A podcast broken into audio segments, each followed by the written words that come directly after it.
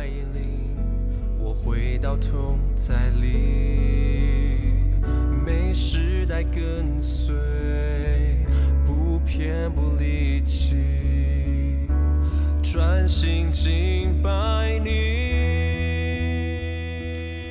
弟兄姐妹早安，各位好朋友大家好，我们今天又要来到了我们一天一章真理亮光的时间。我们今天要读的是箴言第八章，我要帮大家读的是第二节到第九节。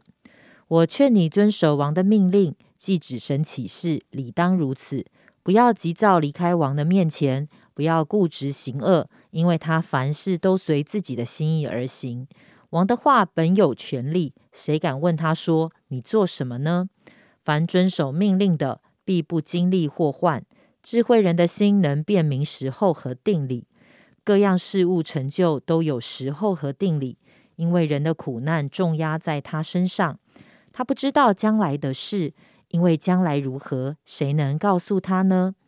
无人有权利掌管生命，将生命留住；也无人有权利掌管死期。这场征战，无人能免。邪恶也不能救那好行邪恶的人，这一切我都见过，也专心考察考日光之下所做的一切事。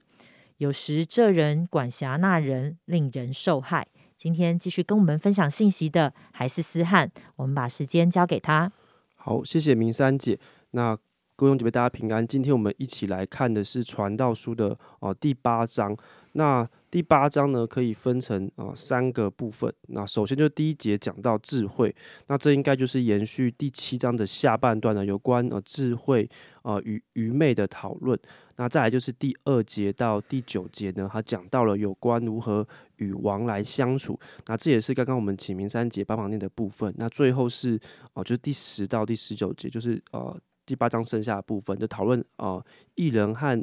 恶人的结局与反思。那我们今天会主要来看是这个第二个中间这个部分，就是与王相处的。那在昨天呢，我有分简单分享，就是传道书作者的信仰信念呐，就是传道者认为啊，人比神呢实在渺小，所知道所能掌握的太少。但是我们可以怎么样？我们可以啊，把握当下，做出个相对好，或是我们在我们能够啊呃我们能够理解的范围内相对好的决定。那带着这样的信念呢？那传道者会怎么看待与王的相处呢？其实从第二到第五节的上半就是说：“我劝你遵守王的命令，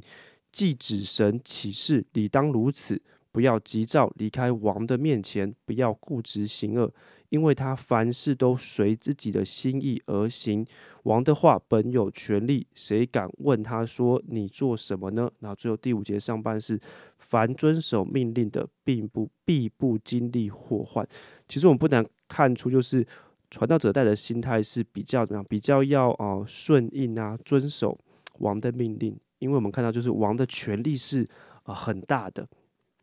我想这对我们就是一个提醒啊。虽然我们现在是活在一个民主政府的时代，但是政府对我们对百姓依然有权柄，或者是我们是可能是公司的职员呐。那其实公司的主管呐或老板对我们也有一定的权柄这样子。所以在这样情况下呢，传道者就是提醒我们说：，诶，不要急躁，就在可能的范围范围下要学习啊顺服。那我想听到这里，可能啊有人就会马上。举手反对说：“哎，不对啊！如果这个政府啊，我的公司主管还有很多啊不公不义的事情啊，难道就是传道者要我们就是冷眼旁观，或是啊助纣为虐，蒙蔽我们自己的良心吗？”那哦，我想传道者不是呃这样的意思，因为我们可以看到第五节，我们刚才读过上半嘛，那第五节的下半是说，他说智慧人的心呢，能辨明时候和定理。那我想，这我们就可以看到，就是如果呢，如果传道者要我们只是一昧的顺从啊，就是啊，你都不用思考上面说什么就做什么就对了，那我们又何必何又何必要我们辨明时候和定理呢？所以我想啊，传道者要表达的是哦，在二到四节提到说，不要啊急躁啊，就是也不要固执哦。这有看到，不要急躁的往的面前，不要固执行恶，就是冲动呢，并不一定会有啊好的结果。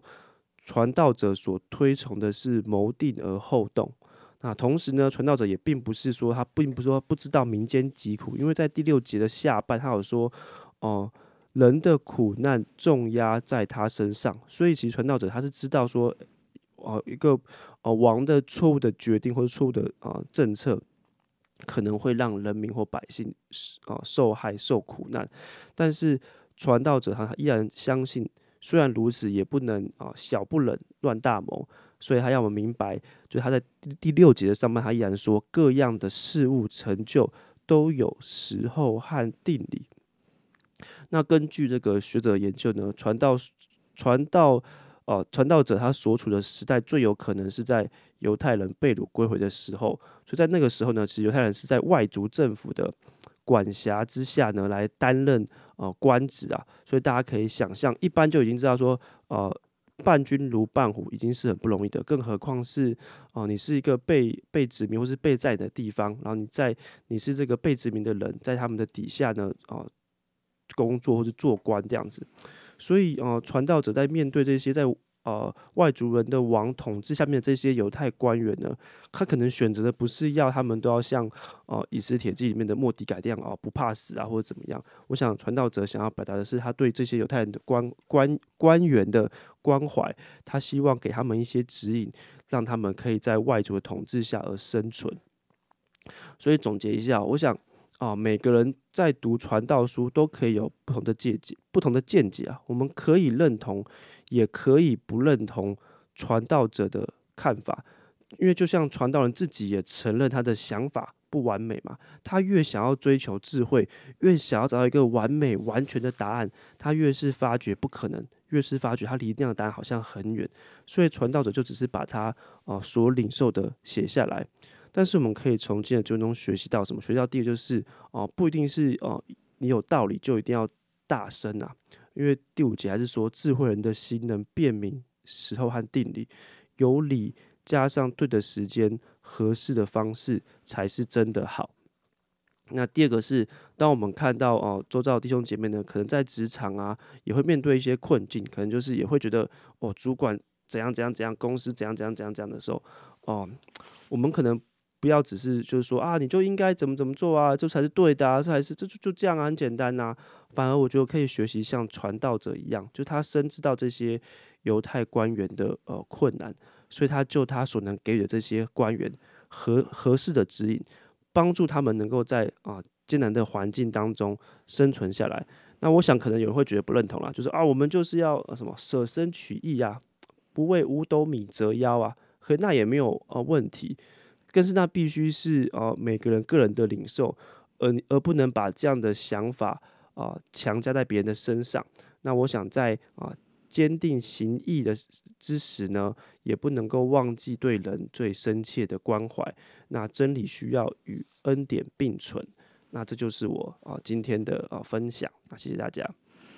啊，谢谢思翰的分享。我想，我们都会觉得传道书真的是不大容易理解，因为我们常常可能会觉得，哇，信耶稣是不是也能够有公式？如果我做 A，他可以得到 B 的结果。遇见了一个困难，如果我怎么做，他就会按照我所期望的来收割。哦，但是我想，传道书却显明了很多，有很多的事情可能跟我们所想的不一样，好像我们所以为的，好像并不是这样发展。啊，但是呢，同时呢，呃，但是这个传道者他观察了，真的。在人生中发生的许多的事情，所以他给了一些的建议跟有一些的忠告，但是也在这个过程当中，他也提醒我们，呃，不论是怎么样啊，好像思汉跟我们分享的，啊，有不同的方式去应对跟回应，但是我们也不忘记，神仍然是那位掌权的神，我们也在这样的应对当中，求神真的让我们得着智智慧的心。